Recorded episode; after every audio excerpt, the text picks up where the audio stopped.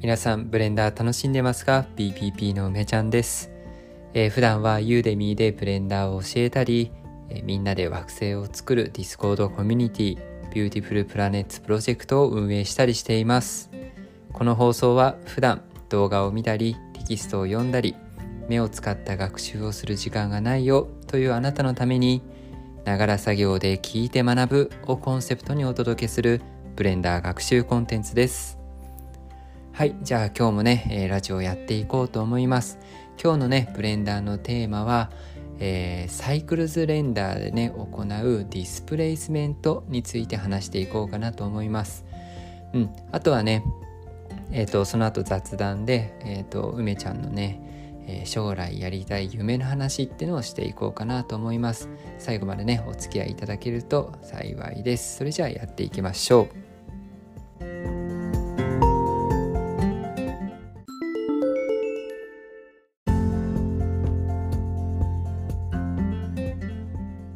じゃあ今日はですね、ディスプレイスメントですね。前に話したことあったかもしれないけどね、まあ、あの今ね、あのこのラジオをずっと聞いてくれてる人はあの知っての通りね、えー、自分がね普段作業してあの講座を作ってるんだけどね。その講座で扱った内容をね喋ろうっていうふうにとりあえずしてるので、えー、今ねちょうどディスプレイスメントのところやってるんでね今日はちょっとそこ喋っていこうかなと思います。でディスプレイスっていう言葉で言うとねディスプレイスモディファイヤーっていうのと、えー、ディスプレイスメントっていうねえー、まあ基本的にディスプレイスメントっていうのは変位っていう意味だからメッシュを変形させるっていう意味では同じなんだけど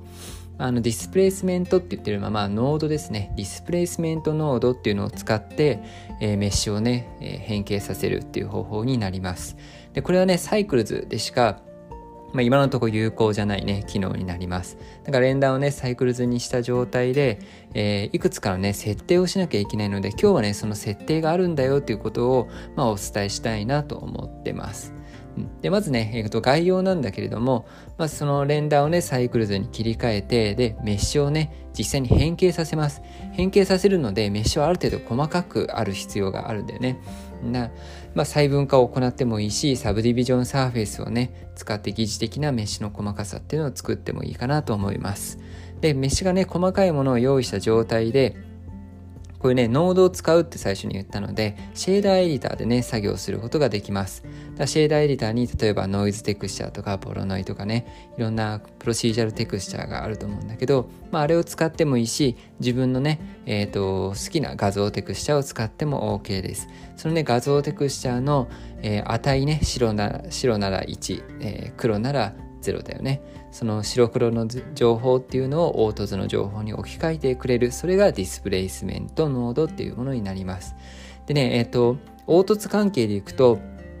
実際にねメッシュを変形させないバンプであるとか、えー、ノーマルアノーマルマップねああいったものって例えばプリンシプル BSDF とかについてるさノーマルっていう入力にさつなぐでしょ。でもね今回のディスプレイスメントノードっていうのはああいうねシェーダーにあの入れるんじゃないんですね、うん、シェーダーっていうのはさ表面のあの陰影のね影の光と影のあの表現方法だからメッシュを変形させるっていうのとねまたちょっとグループが違うんですよね。でディスプレイスメントノードっていうのはえっ、ー、とね入力が高さってところなんだけど、えー、例えばなんかテクスチャーからカラーランプカラーランプを通してねカラーランプのカラーからディスプレイスメントの高さにつないででディスプレイスメントからはねディスプレイスメントっていう、えー、出力があるのでそのままねさ、えー、マテリアル出力一番最後の赤いノードねあそこのディスプレイスメントにつなげます。ね、カラーを入れてディスプレイスメントで出力する。で、そのディスプレイスメントはマテリアル出力に直でつなぐことができるんですね。で最初の方ね慣れ慣れてないというかあんまり知らないとこのマテリアル出力っていうところにねサーフェイスボリュームディスプレイスメントの3種類がねあるっていうことも意外とね知らなかったりすると思うんだよね。だから知らない人はねあのシェーダーエディターでさマテリアル出力って一番最後に来るノードのあの項目がね3つある。でその一番下はね紫色のポッチがついててディスプレイスメントって書いてあるんで、ね、ぜひ見てください。はい、でこのねサイクルズを使ったディスプレイスメントなんだけれどもえーと、注意点がねいくつかありますまずはサイクルズじゃないと使えないよっていうこと EB ダメンっていうことねであとはね、サイクルズにした状態で、これレンダー先に変えてくださいね。レンダーをサイクルズにした状態で、マテリアルプロパティ、赤い丸のマークですね。これを開いてね、その中の設定を開きます。設定って書いてあるとこがあるから。で、設定を開くとね、中にサーフェイスってあって、そのサーフェイスをさらに開くとね、ディスプレイスメントっていう欄があるんですね。で、ここにはね、バンプって書いてある。バンプのみかな。バンプのみっていう風に設定されてるんだけど、これね、開くとディスプレイスメントのみ、えっ、ー、と、ディスプレイスとバンプっていうね、そのいくつかの種類があるんですよ。で、あの、バンプのみって書いてあるんで、えー、デフォルトだとね、あのディスプレイスメントにメッシュを変形させようと思ってもね、実は最初デフォルトの状態だと変形しないんですよ。まあ、これなんでって思うんだけど、そっちの方が軽いのかね。うん、デフォルトがね、そっちなんです。なんで、この設定の中、サーフェイス、ディスプレイスメントっていう設定欄を、えっ、ー、とね、まあ、バンプとディスプレイスメント、デブなんかな。うん。まあ、どっちも表示させるように切り替えてあげると、実際にね、ディスプレイスメントが設定されていれば、メッシュがガッと動きます。うん、この時点でガッと動く。あとはね、その模様はどうやって変えるのっていうと、これはシェーダーエディターでさ、いつもテクスチャーのさ、大きさを変えたりとか、マッピングノードを使ってね、位置や回転を決めたりとか、あの操作と全く同じです。うん。だからね、すごくね、シェーダーエディター使い慣れてる人だと、この、えー、ディスプレイスメントっていう方法はね、かなり馴染みがあるというかね、使いやすい方法なんじゃないかなと思います。ぜひね、このディスプレイスメントっていう方法をね、サイクルズで実際にメッシュを変形させるっていうのをやってみてください。特にね、惑星製作においてはね、あの土地を作る、地形を作るっていう意味だと、このディスプレイスメントってね、結構便利なんで、まあおすすめ機能としてね、講座でも紹介しています。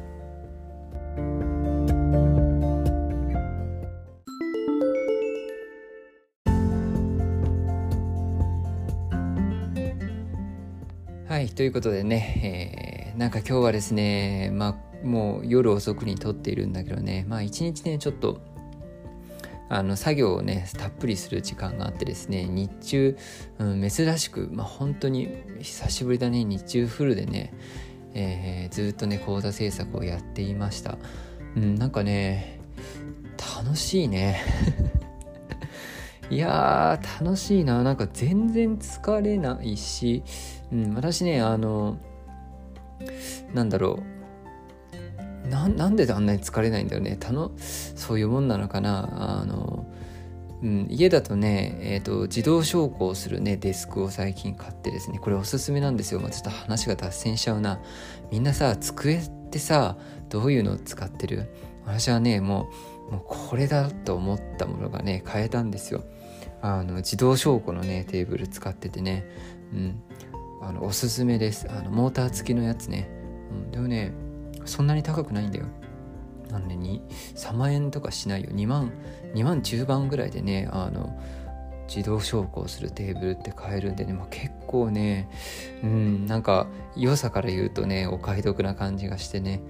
私なんでそう家でね立ち作業をしてるんですよ基本的には。だから立ったり座ったり繰り返してる感じかな。でなんかねその運動不足感というかなんかそのずっと座りっぱなしでね疲れてるって感じもないんですよね家で作業してる時って、うん、なんかねだからすごいずっと、まあ、集中も続くしすごい楽しい時間をね今日は過ごしましたね。で講座もね今日は全部で4つ？4つのレクチャーがねえー、進みました。大体ね普段仕事してる時だと1日まあ1レクチャーなんとか作ってすごく頑張ると2レクチャーぐらいできるんだけど、まあ、今日はね、まあ、フルフルと言ってもね、まあ、ちょっといろいろ用事もあったりしたんで全部できてないんだけど、まあ、でもかなり時間を大幅にあの拡大してね作業できたんで、まあ、4つぐらい。しかも今回のね講座は今までの講座より一つ一つのレクチャーがね少し長いのでまあ4つっていうと結構なボリュームを今日、まあ、やれたんじゃないかな。今まで言うと、まあ、レクチャー6個分から8個分ぐらいの、うん、長さの動画編集とかね、えー、と資料作成とかしたんじゃないかなと思います。うん。でね、今日は、えー、そうね、前回ちょっと自分の夢の話っていうのをね、ちょろっと話して、まあなんかやっぱりこのタイミングで話しておこうかなと思ったので、まあ、将来ね私がやりたいこと、まあ、最近ねやっていることっていうのはちょいちょい話してるんだけど、まあ、もう少しね先に私がやりたいことっていうのをねうんなんか話していこうかなと思います。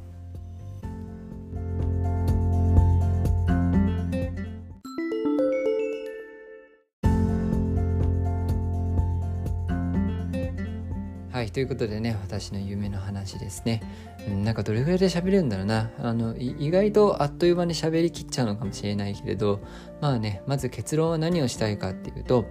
えっ、ー、とね子供がねえっ、ー、とまあ例えば CG を学べるような、えー、ちっちゃいスクールを作りたいって思ってます。ちっちゃいってねなんかちょっとちっちゃいのでいいのかよみたいなとこもあるかもしれないけどまあでもなんかねなんかねそんなに大それなくてもいいかなというかまあそれには理由があってねまあちっちゃいスクールを作りたい。でそれだけじゃなくてねあのそのね子供を預けてくれる親御さんが、えーと、休めるようなねコーヒー屋っていうのを併設したいっていうね。えー、だからコーヒー屋付き CG スクールみたいなねコーヒーショップ兼 CG スクールみたいなものを作りたいんですね。これがね私の夢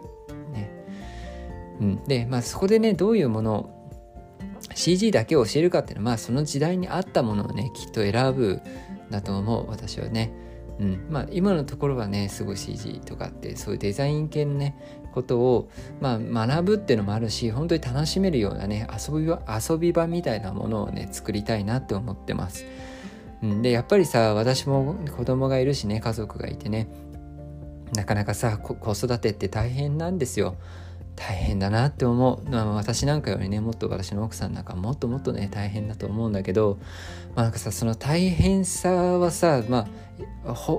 半永久的にっていうとあれかなでも子供がさ大きくなるまでなんかこう大きくなったらなったでねなんか離れてって寂しくなるんだろうけどでもやっぱりさ小さい時の大変さっていうまあ永遠のように感じるわけですよ。そんな中でね、まあ、子供が学べる場所でありつつまあお父さんお母さんがねほっとね、えー、一息つけるような場所っていうのを作りたかったりするんですよね。なんかねそれもが、ね、結構もう本当にうんその自分でやりたいって思う理由ですね。あの CG スクール作るだけだとまあ自分でそれを作りたいと思わないかもしれないそこまでね。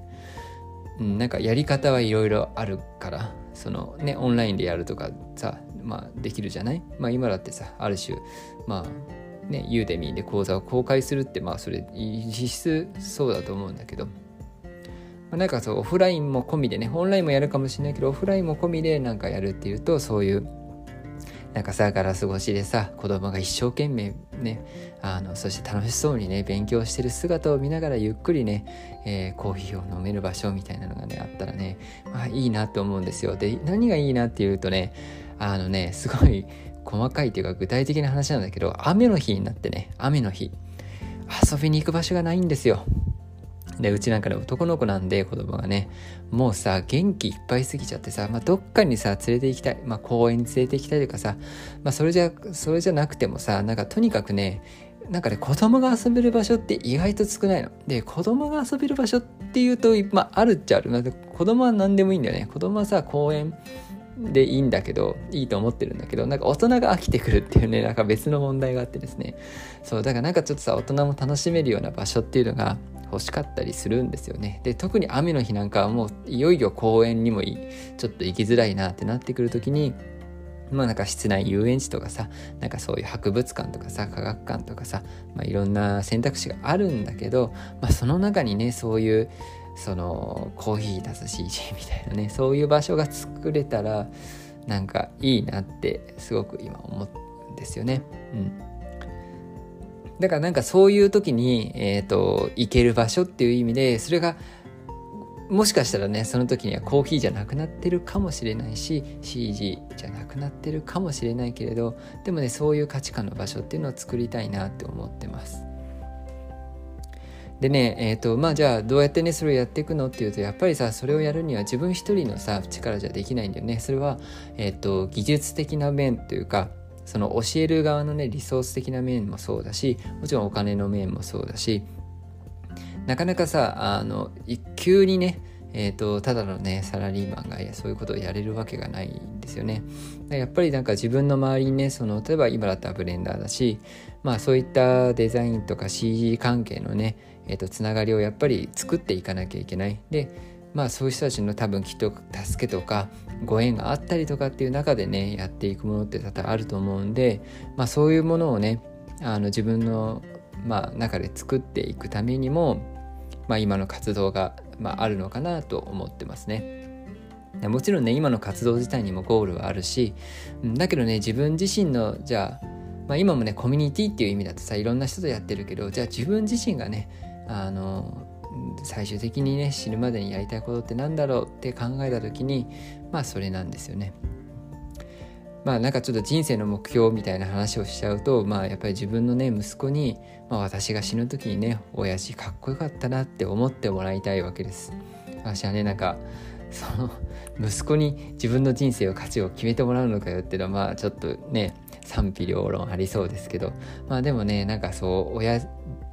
かっこいい親父だったなと思われるそんな生き方をねして死にたいなと、まあ、思ってるんだよね。うん、だからなんかさやっぱり人の役に立つことをして、えー、死んでいきたいというね思いがあるんだよねだから子供にさあの楽しい経験とかそういう何て言うんだろうな学校で学べないことをやっぱりそこで教えたいんだけど学校で学べない経験をささせてあげてかつそのねお父さんお母さんにもつかの間のね休息を与えたい。まあそれをねどうやったら実現できるかっていうのを日々考えてね今活動している最中になります。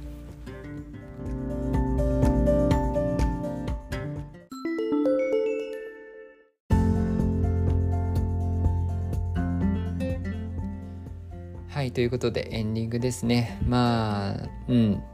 なんかねやっぱね夢の話はねなんかちょっと自分の中でもねうーん。まあなんかねまだ踏み出せないものっていうのがね引っかかりみたいのがあってねそれなんだろうなっていうのをね模索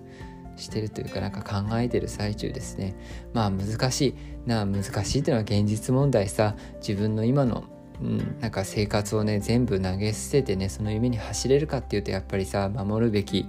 ものがさあってね。まあそれを守っていくためにさあの働いていかなきゃいけない。そう生きていくために働け働かなきゃいけない現実っていうのもやっぱりあるわけですよね。だからだからそのね今はさ無理のし時なのかなっていう気もしている。こんなね、えー、0時過ぎてまあ1時ぐらいかな今、うん、そんな時間にさこんなラジオを撮ってさ喋ってる意味ってさ何なんだろうって思ったりもするけどでもさ、まあ、サラリーマンやりながらねブレンダーの講座を毎日さ夜遅くまで作ってそしてラジオでさ喋ってコミュニティに来てください。私の夢はこうです。こういうことをしたい。こんな素晴らしいことが今日起きた。そんなことをさ話すのってやっぱり自分のね夢に向かって今できる。今の形のままねできることっていうのをね考えながらやってた結果がこれなんですよね。だからやっぱりまあその夢音があるなら今すぐやればいいじゃんっていうねあの意見もあると思う。で本当にそうしたいだってねやっぱり思うんだけどまあなかなかさ自分の守っていかなきゃいけないものとのバランスをね見てねあの今何をするか、まあ、何ができるかできるものの最大値をね今あの考えてやっているっていう感じになりますだから本当にねまあ無理のしどきかなって思っているまあ無理のしどきっていうのはもちろん健康がねえっ、ー、と健康第一だからそれ体壊しちゃ意味がないんだけどでも、まあ、やれる範囲でねあの、まあ、気合を入れてやらなきゃいけないなってすごく今思いますね。うん、だからまあすごくね自分にここあのしばらくはね厳しくできているなと思うしねその分結果もねついてきているなと思います。今コミュニティには150人、えー、ユーデミの生徒さん5000人。いや本当にね支えられてるなっていうふうに思います。うん、なんかそのね感謝の気持ちっていうのはまあ絶対にね忘れちゃいけないしまあそれをねその感謝してますっていうことだけじゃなくてね自分の行動に昇華して、うん、もっともっとね楽しい未来をそして自分のね夢を叶えていくためにね、えー、まあ、もっとね自分にまあノルマというか目標を課してね毎日突き進んでいきたいなと思います。はい、えー、本日もね最後まで聞いていただきありがとうございます。今日はちょっとね、えーと、夜に撮ってるんでなんかトーンが、えー、低めだったかもしれないですけど、まあ、皆さんがね作業中にながら聞きしながら、まあ、ブレンダーを学びつつ、えー、長い梅ちゃんの雑談を聞いてくれていることをですね願っております。はい、えー、今後ともよろしくお願いします。それではまたねバイバイ。